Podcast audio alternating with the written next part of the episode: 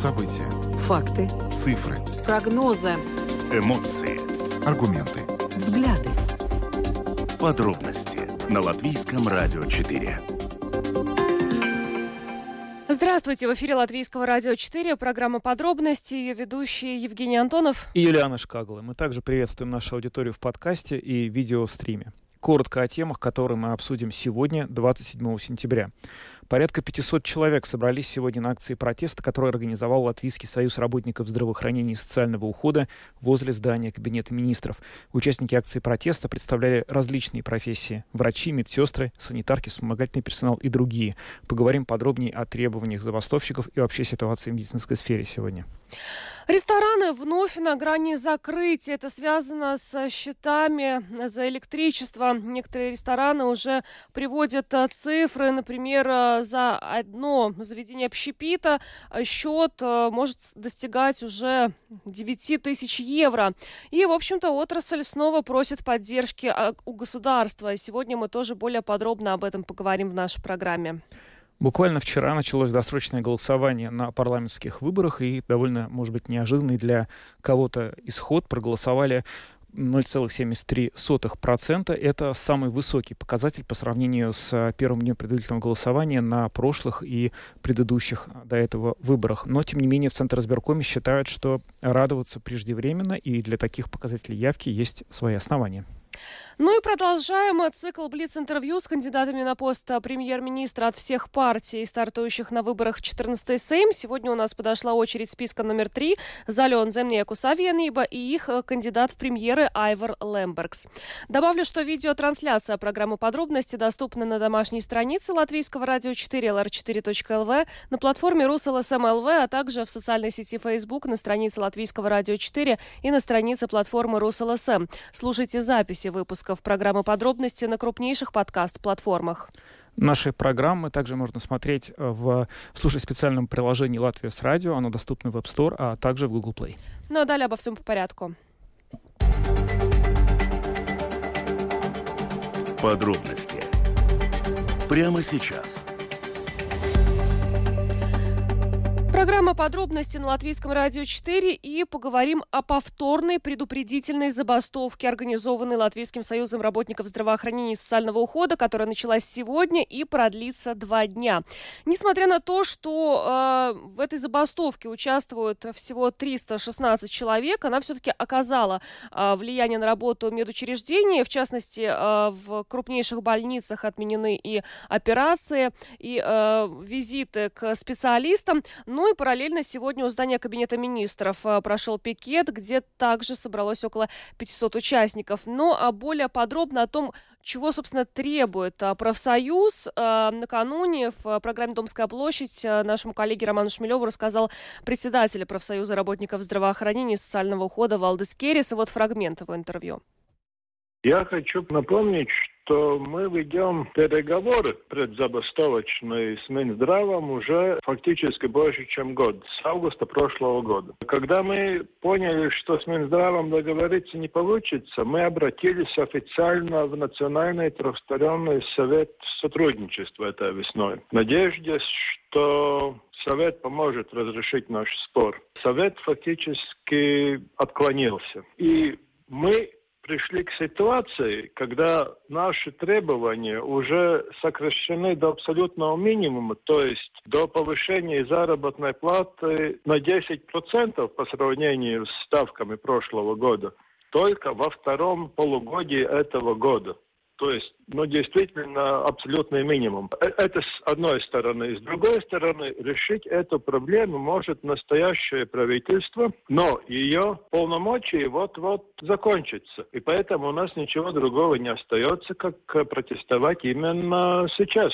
Но мы старались этого избежать, как только могли. Это не наша ответственность. Не согласно закону, не согласно совести, медики не могут закрыть больницу, реанимацию, так как можно закрыть закрыть школу.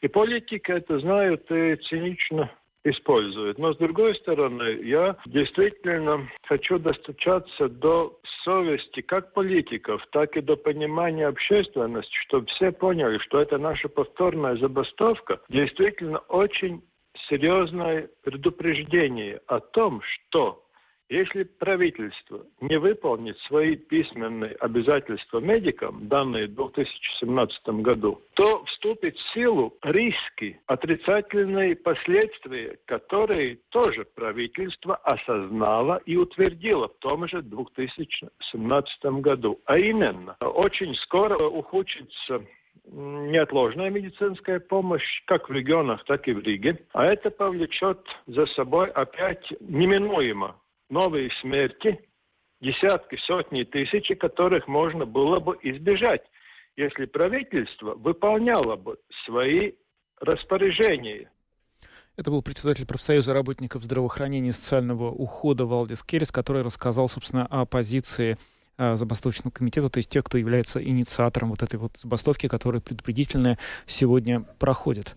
Но, кроме того, вот а, накануне в программе «Действующие лица» был также а, министр здравоохранения Дэниэль Спавлюц, который рассказал, собственно говоря, о том, как власти воспринимают требования э, забастовщиков и насколько они готовы, в общем-то, с ними считаться и что по этому поводу они готовы предпринимать. Ну, да. да, стоит отметить, что э, Даниэль Павлюц э, указал вот на какой момент. Э, Министерство здравоохранения дважды приглашало на встречу профсоюз э, работников здравоохранения и социального ухода, но это приглашение принято не было. Таким образом, Минздрав считает, что ну, просто э, профсоюз не пошел в этой ситуации на диалог. Ну, вот что министр э, сказал сказал э, в эфире Домской площади нашему коллеге Роману Шмелеву? Зарплаты медиков были э, увеличены в последние четыре года на 364 миллиона евро. Для большинства ставок, базовых ставок э, зарплат медиков это означает рост больше, чем 70%. Ну, это требование профсоюза, оно фактически означает механическое увеличение зарплат для всех групп еще в этом году дополнительно там на 10% и она отличается, во-первых, от требований, от мнения других организаций, то есть требования профсоюза не поддерживает большинство остальных организаций отрасли. В этом отношении радикально отличается ситуация в здравоохранении от ситуации, скажем, в образовании, где учителя были, в принципе, консолидированы, имели общее мнение и стояли вместе с профсоюзом, то э, в здравоохранении ситуация совершенно другая – профсоюз имеет отдельное мнение, и э, профсоюз также не поддерживает ту новую модель э, зарплат медиков, которая была разработана вместе с другими организациями отрасли, которые правительство поддержало в прошлый вторник на заседании правительства после долгих-долгих дискуссий в течение э, практически двух с половиной лет. Мы это все добились, эту реформу мы осуществляем но профсоюз ее не поддерживает. Собственно, эту ситуацию надо рассматривать с точки зрения, что профсоюз имеет отдельное мнение от остальной отрасли, не только от Министерства здравоохранения. А что с э, зарплатами помощников медсестер, водителей скорой помощи, которые, ну вот по словам профсоюза, не получили в этом году увеличение зарплаты? Увеличение зарплат всех групп, групп медиков предполагается, начиная с следующего года. Мы затребовали дополнительные на это средства. А, посмотрим, как нам это удастся, в силу того, что обсуждение бюджета будет сложным, но это уже будет обсуждать, очевидно, новый, а, новый парламент э, после выборов, новое правительство, поскольку новый бюджет все-таки подтверждает э, уже новое правительство. А, медики заявили совершенно откровенно при этом нашем общении, что хоть и э, напрямую вот это конкретное требование профсоюза не поддерживает, поскольку это механический рост – а не внедрение новой вот этой модели, о которой мы все договорились. А, но в любом случае они будут настаивать на росте зарплат всем группам медиков, и а, они будут следить пристально за, за процессом со, составления бюджета следующего года. И если а, вот, медики желаемого не видят, то, конечно, они предупредили о масштабных протестах. Это был министр здравоохранения Латвии Даниэль Павлюц, который э, рассказал, собственно говоря, о позиции этого ведомства накануне в программе «Домская площадь» нашему коллеге Роману Шмелеву. Ну а сейчас с нами на связи член правления Даугавпилской региональной больницы Григорий Семенов. Добрый вечер, Григорий.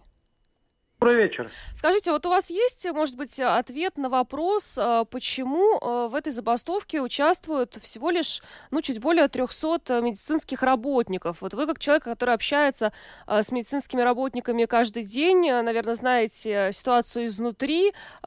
Чем довольны, чем недовольны, чего хотели бы? Но вот как-то сейчас выглядит, что не все сотрудники сферы здравоохранения присоединяются к тем требованиям, требованиям, которые выдвигает э, профсоюз? Э, да, ну, во-первых, нужно понимать, что у этого несколько поводов. Э, первый повод то, тот, что уже с десятками лет, наверное, ежегодных, так скажем, забастовок мы видим, что каких- каких-то ярко выраженных, скажем, положительных продвижек в результате не наблюдалось.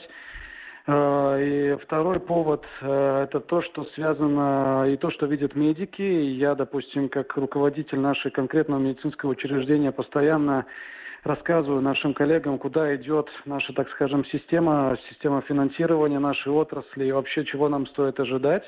При этом они прекрасно в нашем медицинском учреждении понимают, что тот вопрос, который поднимает сейчас профсоюз, это тростинка, вырванная из общего контекста. И вообще, если мы говорим э, не только о поднятии зарплат, мы сейчас в глобальном кризисной ситуации, если мы говорим про систему здравоохранения, потому как уже сейчас давно пробрасывается в сторону нашей сферы со стороны отраслей, что в каком случае, несмотря ни на какие перераспределения, о дополнительных средствах говорить нет смысла, и сейчас э, любые решения будут приниматься без фискального влияния на бюджет отрасли, несмотря на приросты цен на энергоресурсы и на другие позиции, поэтому все прекрасно понимают, что решение нужно искать глобальное, да, и опять же, потому как при действующей ситуации эти 10% запрашиваемые у профсоюза, во-первых, просто не дадут нужного эффекта. Мы знаем, как они предоставляются, через какие тарифы и как они потом э, организуются. Поэтому тут надо пересматривать, э, так скажем, в концепте все, что происходит. И не зря мы, в принципе, со своей стороны мы ведем уже дискуссии довольно-таки обостренные с июля, о чем и говорил министр вот в ранее вами поставил, прозвучавшей речи, потому что он прекрасно знает, как Национальная служба здоровья, какой комплекс, так скажем, активностей мы подготовили, если в нашу сторону не будут продвигаться, так скажем, не будут продвижек и не будут идти нам навстречу, пытаясь найти какие-то комплексные решения уже хотя бы сейчас в действующем бюджете, потому что, честно вам скажу, то, что мы видим, это грубое обворовывание больниц – где идет речь о том, что, возможно, мы просто не то, что не сможем а, поднять зарплаты в будущем году, мы просто не сможем обеспечить зарплатами весь штат наших больниц, уж не говоря о том, что сейчас идет речь вообще о существовании и продолжении какого-то рода отраслей, профилей и структур. Не буду углубляться, потому как действительно сейчас идут постоянно беседы, идут, так скажем, началось движение в сторону нас – я рад, что мы впервые за долгие года были услышаны, что кризисное время, возможно, нам позволит в корне пересмотреть уже устаревшую систему софинансирования, которая ну, порождает только ежегодно проблемы и боль, головные боли, так скажем, как госинституциям, так и нам. Ну и самая главная проблема, поймите, это прекрасно понимает госинституция, мы не можем себе позволить глобальных забастовок, потому как любая глобальная забастовка – это прямое влияние на доступность услуг для пациентов. Это рисковать жизнью и здоровьем пациентов, поэтому каждый наш шаг мы должны максимально продумывать, и как только мы поймем, что все возможные работы с законодательством, с нашими юристами, с правилами Кабинета министров, с теми договорами, какие мы ищем, аргументации не сработают, следующий этап, о котором мы предупредили уже госинституции, конечно, будет переход именно только на тот спектр, что оплачивается государством, максимально продумывая каждый шаг, чтобы иметь резервы, если что, без влияния негативного на пациентов. Что касательно приемных отделений, что касательно работы поликлиник, Э, при необходимости мы готовы будем закрыть все амбулаторные услуги, оставив только острые, а хирурга, травматолога и рентгена. Я надеюсь, что до этого не дойдет. Но в этом году, честно вам скажу, видя ситуацию, я уже был готов разработал определенный план. Последний пункт даже суд э, о том, чтобы подать э, на отстаивание прав медицинского нашего конкретного учреждения, потому как мы привыкли, что в нашей сфере все играется по пути нашего одного, так скажем, покупателя. Он не только покупает услугу, он еще и диктует правила и сам на ходу его их подправляет. Но когда начинаются нарушаться законодательство, не соблюдаться правила Кабинета министров, ну, тут нужно понимать, что вопрос должен подниматься немножко в другом ключе. Но могу, могу сказать, что подняв на определенном уровне этот разговор, мы опять же с июля ведем дискуссии, переписку официальную, есть продвижки, поэтому пока-пока глобально мы придерживаем на паузе все, весь спектр последующих, так скажем, активностей и надеюсь на какой-то положительный результат. Если нет, ну, мы будем просто, к сожалению, обязаны как-то прореагировать, потому что государство должно понять, что безопасность безопасностью, если они говорят про военные какие-то деятельности, но здравоохранение, оно не менее важное. Не, Григорий, а вот о, о какой временной перспективе идет речь? Вот это вот следующий этап, который вы сейчас упомянули, когда какая-то часть услуг Ноябрь. будет... Ноябрь. То есть до ноября, грубо Я говоря, вот, да.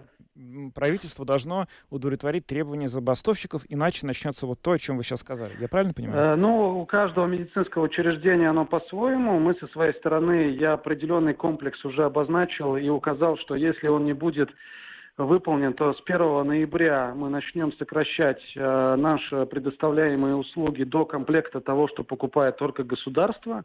Потому что нужно понимать, что все предыдущие года в нашей отрасли существовали джентльменские, так скажем, договоренности, да, потому что программа и система финансирования крайне устарела, поэтому что-то не пересматривали там, где не дорабатывается, потому как в других местах крайний дефицит э, средств, да, и так как не имея возможности гибко через парламент пропускать нужные изменения, мы при джентльменских соглашенностях, так скажем, ну, жили с тем, что есть.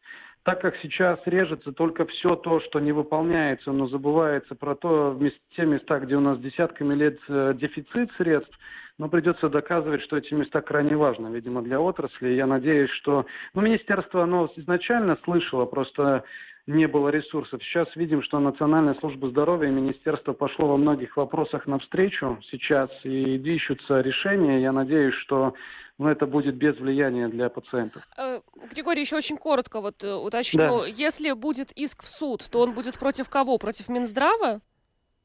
Я думаю, это будет э, в целом, во-первых, сто процентов э, в этом случае Национальная служба здоровья это только посредник, да, ему предоставляется финансирование, разделяет.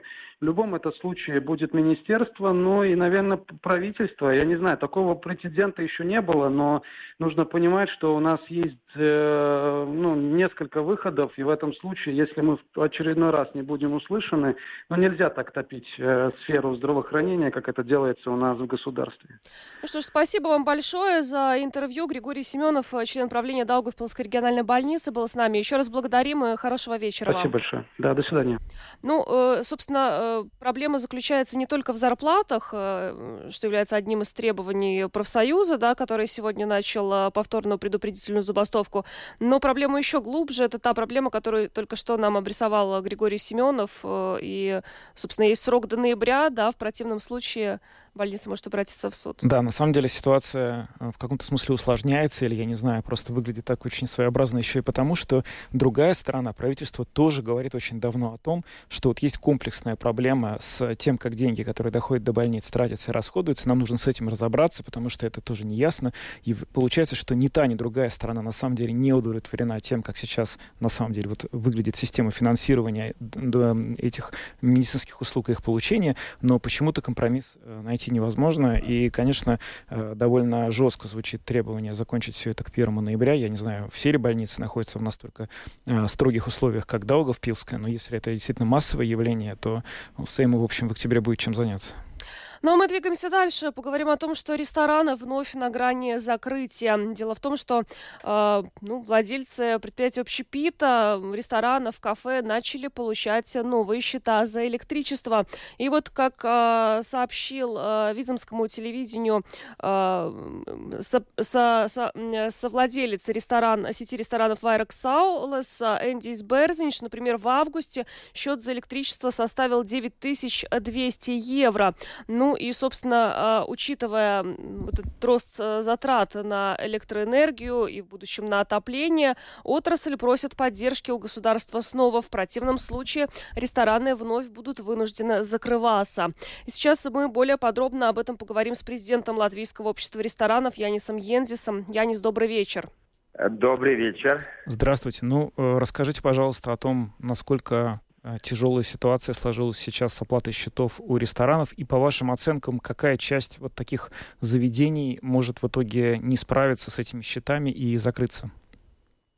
А, да, ну, ситуация, конечно, очень сложная, и тоже мы как раз э, только что была встреча э, с потенциальными политиками, э, потенциальными членами следующей сайма, и этот вопрос, конечно, мы акцентировали и выслушали их мнения разные. Конечно, в отрасли это трудный момент, потому что мы только что вышли из пандемии. Как раз вот казалось, что ограничения закончатся и можно будет работать. Потом началась Э, война на Украине, и сейчас, э, ну, последний, э, как бы, удар счета по электричеству, газу. И, конечно, чтобы что-то приготовить, жарить и и очень, ну, такая, ну, энергоемкая отрасль, я бы сказал. Ну и плюс сами являемся. продукты подорожали ведь тоже в разы. Тоже, тоже. Тоже, да, тоже. Ну, да. я вот не очень понимаю, ну, Янис, а что, ну... что закрывать? У нас, э, мы видим, вот, пройтись по Старой Риге, у нас далеко не все открылось после пандемии. А что еще можно да, закрыть? Да, вы знаете, ну, я не хочу спекулировать, э, спекулировать на, на, на, на, на тему, сколько закроете и как. Ну, конечно, э, ну, надо понимать, что это как бы, ну, как цепочка, да. Если предприятие не может Э, оплатить счета, и ну, им надо доплачивать, но в какой-то момент они принимают решение или на время закрыть э, свой, свой бизнес, или совсем закрыть. Но тоже вот были с регионов сигналы, что вот такие коллеги, которые работали 20-30 лет, ну, не выдержали э, этот последний удар э, с поддержанием энергоресурсов и закрыли свои рестораны. Очень, это, конечно, очень печально потому что отрасль динамичная, что-то открывается, что-то закрывается. Но вот э, как раз то, что если коллеги, которые 20-30 лет всю жизнь в бизнесе уходят, это ну, немножко такой настораживающий, конечно, сигнал. Mm-hmm. И это, конечно, влечет за собой э, последствия, потому что увольняются работники, ну, которые сразу переходят как бы на государственное обеспечение, на, эм, э, на, на Э, значит, на, на пособие по безработице и, и, конечно, риск, о котором мы говорили уже в своем э, письме Министерства экономики, Министерства финансов, на, на которое как бы э, пока не получили ответ, а, о том, что, ну, это, конечно, риск, что люди, потерявшие место работы, они могут рассматривать возможности уехать из страны и работать в других местах. Потом, как надо будет большие инвестиции программы дорогие реиммиграции, которые, ну, мы тоже не, не совсем уверены, как они действуют, насколько они эффективны. Но в этом случае как бы, э, ну, мне, мне кажется, что довольно-таки а, расслабленное такое отношение правительства. Ну вот они сегодня утвердили вопросу. поправки о дополнительной поддержке населения, предприятий зимой. Э, ресторанов это не коснется, эта поддержка? Вы знаете, там э, я последнюю редакцию не, не видел. Это вот немножко э, у нас не совсем э, так хорошо коммуникация идет с этим правительством, как, может быть, предыдущие таймы и периоды. И то, что мы, то, что я думаю, что, что, что мы писали тоже правительству в январе уже, что, что приняла Польша, и, и что они снизили налоги на Э, на топливо, на, на, на электричество, э, на газ. Э, ну, и это, конечно, это как, как, как, как помощь ну, всему населению, всему бизнесу и с таким, ну, как бы, довольно-таки легким решением применения. А, снижение то, налогов и акцизов, это... оно действительно касается всех, а есть какие-то вот специфические прямо вещи, которые нужны именно сфере ресторанов, то есть э, какая-то особая форма поддержки или что-то другое, вот о чем вы просите правительство и что, на ваш взгляд, могло бы э, избавить предприятия отрасли от вот этих вот, от волны банкротств, которые mm-hmm. можно представить? Ну, но то, что прозвучало от предпринимателей, то, что вот э, применить под, похожий механизм, когда как применяя, как предлагали домохозяйствам, что есть фиксированная цена, и все, что идет повыше этой фиксированной цены, компенсирует государство.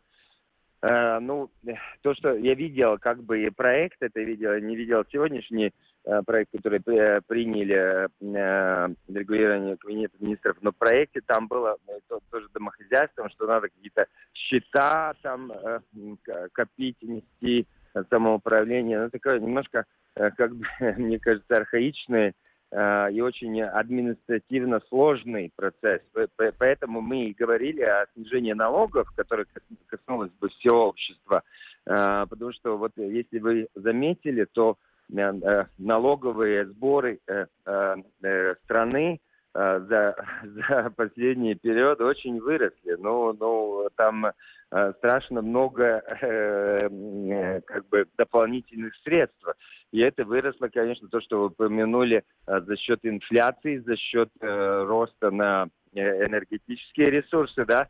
Ну, я думаю, в такой критической ситуации, ну, так, мне кажется, нелогично, что государство Эм, очень эм, получают большие сборы, и все остальные вот как бы мучаются, думают, как выжить и как э, сохранить свой бизнес или как э, домохозяйство там, э, не знаю, отпустить детей в школу и как бы выжить этот период. Mm. Так что я думаю, что там, ну, мне кажется, логичным, легким решением это снижение налога до такой степени, чтобы государство до, до, все равно получало то, что было планировано в бюджете, но Э, прирост бюджета за, за счет это, как бы, э, этого кризиса, я не думаю, что это э, правильное как бы, решение. Мы знаем, как с государственным бюджетом, если в конце года остаются средства, то их надо быстро где-то потратить, и они тратятся на ну, всякие разные ну, цели, которые, может быть, не, не такие важные, э, как, как решение этого кризиса.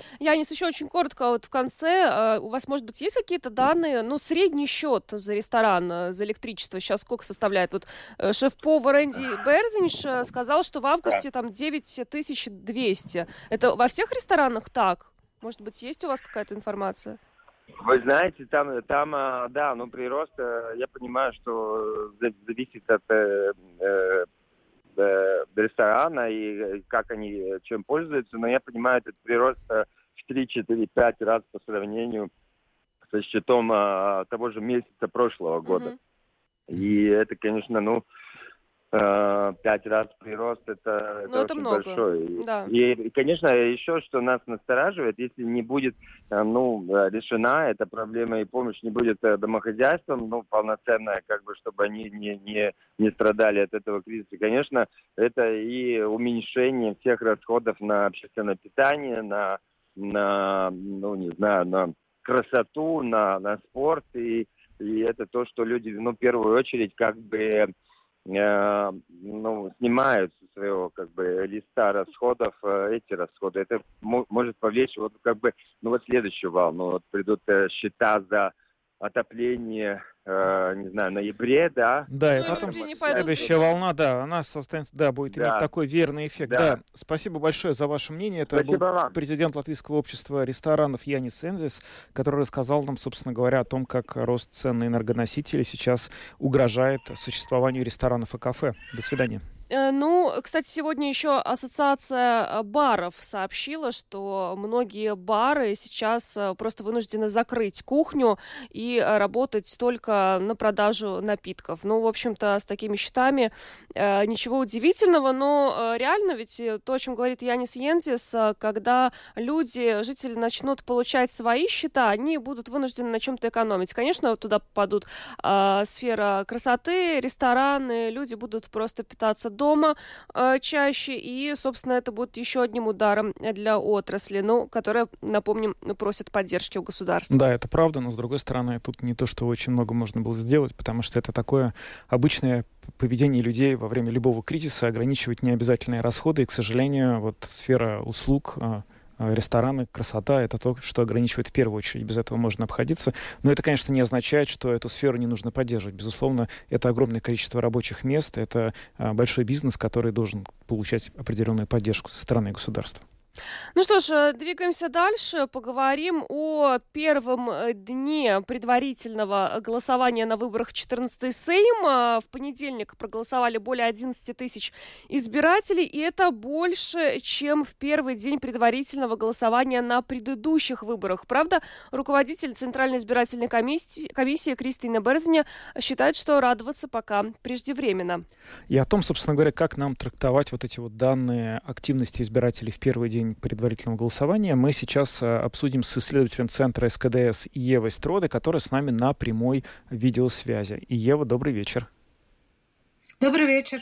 Расскажите, пожалуйста, нам про то, что мы можем понять из этих цифр первого дня голосования. Насколько, собственно, потому что эта активность была выше, чем прошлые и предыдущие выборы, можно как-то судить об активности избирателей на грядущем голосовании 1 октября?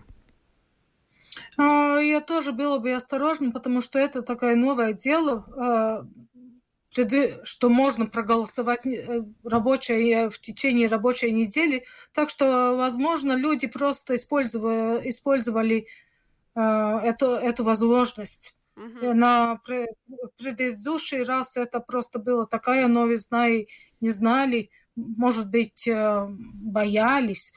Но почему бы и нет? Не надо будет портить субботу.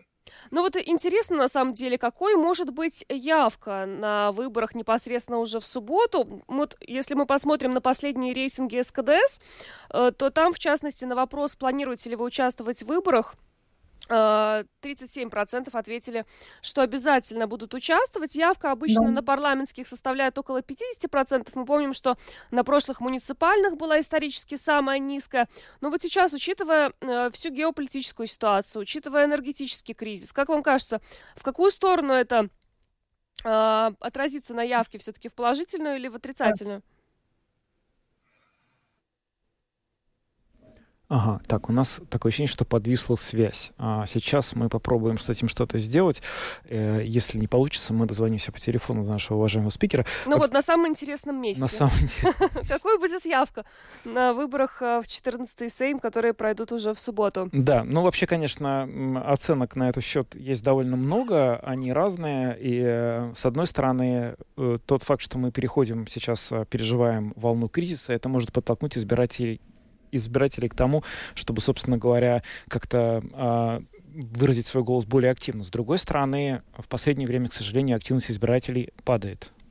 Падает, но, опять же, стоит учитывать, что э, люди сейчас уже видят насколько выросли цены, они предполагают, э, насколько могут вырасти коммунальные счета, и, возможно, это и станет одним таким мотиватором скажем, прийти э, на предстоящие выборы, проголосовать. Э, я думаю, что вот как раз мы на этот вопрос просили ответить Еву Строда. Ева, у нас что-то прервалось? Да, Ева, здравствуйте. Теперь Ева с нами да. на прямой телефонной связи. Да, извините, я говорила, говорила. Ага. А, вы потом... знаете, мы ваш вопрос, ответ не слышали совсем. Пожалуйста, вот то, что Юлиана спрашивала, а, ну вы не вот, могли бы повторить? То, э, да, это, э, это 36 процентов, ну, после предыдущих выборов э, мы, мы делали опросы, там 20% в принципе ответили, что они будут ли они участвовать или нет. Они решили в последний день. Так что до, до самого последнего дня это ну, трудно сказать. Угу. Так Скажи... что э, и еще, что я хотела подчеркнуть, что есть очень большие различия между э, ну, группами, социал-демографическими группами. Например, э, молодежь намного, намного, много, э, даже отвечает, что они вот точно будут участвовать определенно 21%. Э, среди старшего поколения это, эта цифра около, около 40%. И то же самое этнические там среди латышей 41%, среди э, других национальностей это около, ну, среди русских 27, среди, э, так что это может и повлиять на, на выбор, э, Угу. А, Ева, ска- скажите, а вот это вот довольно высокий процент неопределившихся до сих пор избирателей. Вот а, если смотреть на опыт выборов в других странах, то там это обычно может свидетельствовать о том, что на выборах ждет какой-то сюрприз. Ну, то есть, вот, например, вот электорат Трампа долгое время отказывался по соцопросам говорить и признаваться, что он будет за него голосовать. Или так уже было во время Брексита. Можно ли, исходя из этого, предположить, что вот эта вот высокая доля неопределившихся в Латвии, это избиратели, которые на самом деле хотят проголосовать за какие-то а, ну, партии, в чем они боятся сейчас признать, признаться. И мы увидим какие-то сюрпризы а, по итогам дня голосования 1 октября. Это возможно, конечно. Если они вдруг э, решат, что надо участвовать, тогда, э, тогда мы, конечно, ни, один социолог не, мог, не могут предсказать, э, э, если люди не отвечают, не отвечают честно. Но то, что мы ви, видим, если я, например, э, сравниваю, что отвечают, ну, я не знаю, например, у вас есть э, предположение, кто, кто например, врет?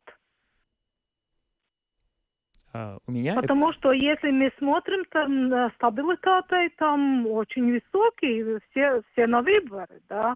Uh-huh. Русский Союз и Сасканя, я, но я не знаю причины, почему им врать. Mm-hmm. Если они теперь говорят, что ну нет, не буду участвовать. Конечно, может быть, в последний день они э, все-таки решат, что надо поддерж... поддержать э, свою партию и придут на выбор. Тогда, конечно, результаты могут быть иначе. Да, это была Ева Строда, исследователь центра СКДС. Благодарим вас за то, что подключились к нам сегодня и рассказали, как, собственно, трактовать результаты первого дня предварительного голосования на выборах в Сейм, который прошел вчера. Ну, о том, какой, какой будет явка, будем следить уже и судить э, в субботу, очевидно, поздно вечером. А пока переходим непосредственно к нашему предвыборному блоку. 1 октября. Латвия выбирает 14-й Сейм. Думай, за кого голосуешь. Продолжаем цикл Блиц-интервью с кандидатами на пост премьер-министра от всех партий, стартующих на выборах в 14-й Сейм. И сегодня у нас подошла очередь списка номер три. Это Залион Земния Кусавия Ниба и их кандидат на пост премьера Айвар Лембергс. Я напомню, что наши условия условия нашего, нашего блиц-интервью таковы, что мы всем кандидатам даем одинаковое количество времени, 10 минут, для того, чтобы он ответил на 10 э, вопросов, и, собственно, это время для того, чтобы они свои ответы дали.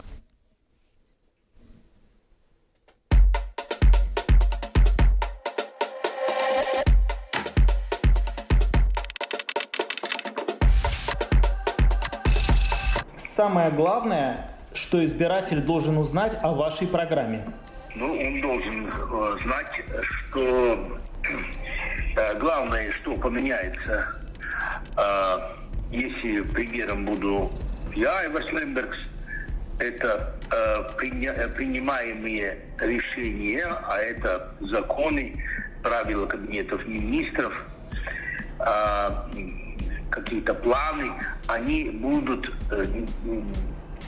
очень взвешены, а, с конкретным прогнозом о социально-экономических последствиях. И, и этот результат ожидаемый э, будет известен э, для народа. Не так, как сейчас идут какие-то запреты, чего-то покупать, например, а как это повлияет на цены, никому ничего не говорится. Это, это неправильно. Три главные проблемы Латвии, которые вы будете в первую очередь решать на посту премьер-министра. Внутри они, их, их не три, но это первое. Э, я, как я уже сказал, это э, качество принимаемых э, решений, потому что все в этом решит. А, второе, это, это более профессиональное государственное управление – это и стимулирование, и ответственность. А, значит, а, а, всего аппарата правительственного и управленческого, вернее, государственного, и, конечно, в самоуправлениях. И, и третье, э, это, это смотреть в рот э, не иностранным хозяевам, а смотреть в рот народу. На какую страну Латвия должна быть похожа и почему? Латвия должна быть похожа на, сама на себя, и она должна постоянно изучать э, наи, наи, наибольшие достижения во всех областях в мире и постараться, если не сделать лучше, то, по крайней мере, сделать э, так, как лучшие делают в мире. И тогда Латвия будет очень современная передовая страна. Ничего копировать не надо, надо э, с учетом наших условий наших традиций, наших возможностей э, думать э, о себе. Каковы ваши преимущества перед другими кандидатами в премьер-министры? Ну, я имею очень большой опыт э, руководящей работы. Я 32 года э, руководил э, городом Бенсилсом. У меня очень большой опыт э, руководства общественными организациями э, бизнеса, которые эти организации представляли интересы разноплановые э, предпринимателей. Вот. Э, дальше. Я очень хорошо держу удар как вы знаете, э, я э, являюсь политически репрессированным человеком. Э, дважды меня помещали за мою политическую деятельность как оппозиционера в тюрьме. Несмотря на это, я обесловлен сил духом, отправляю физическое свое состояние. Такого опыта нет. И э, случайно меня вот, на выборах самоуправления отдали больше всего голосов, и моя руководимая партия Латвия Летпус победила абсолютно в выборах э, в городскую Думу, я сам находился в тюрьме. Так что тут как бы э, обещаниями и подкупом э, ты, ты голоса получить э, не можешь. Ну вот. Э, и э, кроме того, я, я принимаю решение, базируясь на, на знании, опыт э, людей, которых, э, которые умнее меня, и, и, и много работаем всегда над принятием решения, но решение должно быть выполнено. Если она таким же порядком не отменяется. Не может быть так, что решение принимается, но оно не, не выполняется. На меня можно положиться. Я не обещаю золотые горы веки полные имена, потому что это невыполнимо. Вот. Э, придется работать. Какое ваше слабое место? Ну, мое слабое место – это то, что я никогда э, не смотрел в рот э, иностранным хозяевам, или это в Брюсселе, или ближе, или дальше – Никогда. И потому они меня не любят. Наоборот, они требуют, чтобы ко мне значит, относились как к оппозитеру, э, как э, чтобы меня не допускали к политической деятельности. Вот это мое, так, как бы, самое, самое слабое. Я не халуй. Вот это, это мой, мой недостаток, если это является недостатком. Кто для вас является ориентиром мирового политика?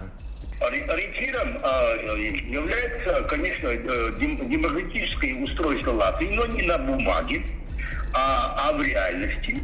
А в реальности, потому что в Латвии демократия во многих вопросах, она на бумаге, и... А, речь о персонаже. Какой политик мировой, может быть, э, является для вас ориентиром? Я уточню, может быть, вы не расслышали. А, нет. Я, я в каждом слушаюсь, э, каждого ищу э, рациональное звено. Это синтез. У вас 3 минуты 58 секунд. Если не пост премьера в новом правительстве, то в какой роли вы себя видите? Ну, понимаете, это все зависит от э, результатов выборов, да. Если Союз зеленых крестьян, от которых я являюсь э, кандидатом э, в премьеры, э, получает, не знаю, много голосов, то даже не будучи премьером, без нее нельзя нормально организовать работу Сайма, правительства, значит, можно влиять на принятие решений. Если поддержка народа низкая, ну, значит, э, народ дал возможность управлять жизнью и в будущем э, другим политическим силам. Так бывает. Назовите трех политиков не из вашей партии, которых вы позовете в свой кабинет министров. Это определит, э, это определит выборы. Это определит те, те граждане, которые придут на выборы. Пока, пока все являются кандидатами, все являются отвергнутыми. Если бы вы были на месте Кришьяниса Каринша последние три года, что в стране было бы иначе? Если бы я был вместо Каринча, ну, было, не было бы принято много, много неправильных решений, а, в том числе, что касается COVID-19. Я против э, значит, тоталитарный подходу к вакцинации, а, когда человек не может сам решать э, насчет, э, насчет э, своего здоровья и, и лекарств, которые он принимает.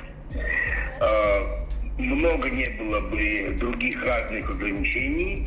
Мне никак нельзя доказать, что колготки женщин, который был запрет на продажу в 2020 году, или, или зимняя лопата для снега, уборки снега, что они, распро, они распространяют э, COVID. Э, у Каринча было колоссальные средства для того, чтобы э, влить их э, экономику Латвии. Он их э, использовал э, нерационально. Вот, э, значит, не было бы таких ограничений э, свобод, ну, например, такие ограничения на волеизлияние на митингах, да, на шествиях, когда вот репрессировали народ, которые были ну, других мнений, чем правительство насчет ковида. Ну, это, может быть, такие главные, да. Если у вашего правительства появится лишний миллиард евро, как вы его потратите? Да, лишнего, лишнего миллиарда не бывает, не бывает и лишнего евро, да. Вот. Э, я бы, я бы его значит, вложил, э, балансируя э, и системно развивая народное хозяйство. 10 пальцев все нужны, а в стране ну, значительно, значительно больше. Вот. Но первое, это, конечно, я бы вкладывался, чтобы смягчить удар Э, вызванный э, ценами, тарифами, который произошел по прямому желанию э, правительства роста, какой рост цен, это безобразие, это виноват Карич, это главное преступление, которое совершил вместе с другими странами Евросоюза. У нас осталось ровно 19 секунд. Если вы хотите что-то еще добавить, я включу диктофон, еще 19 да, секунд да, вашего времени. Да, да. Вы знаете, э, я, я рад э, выступать на русском языке. Я не стесняюсь, что я этот язык э, довольно хорошо знаю.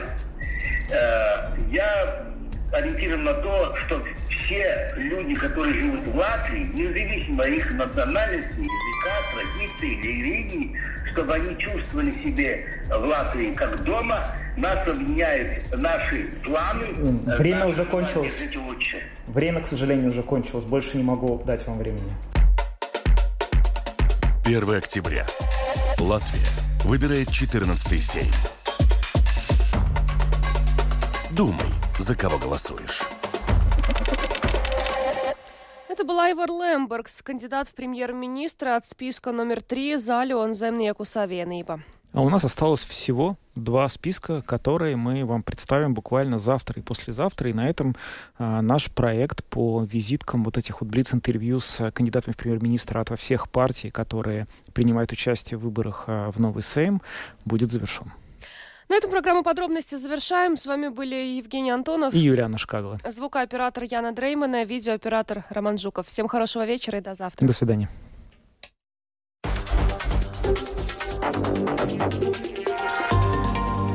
Латвийское радио 4. Подробности по будням.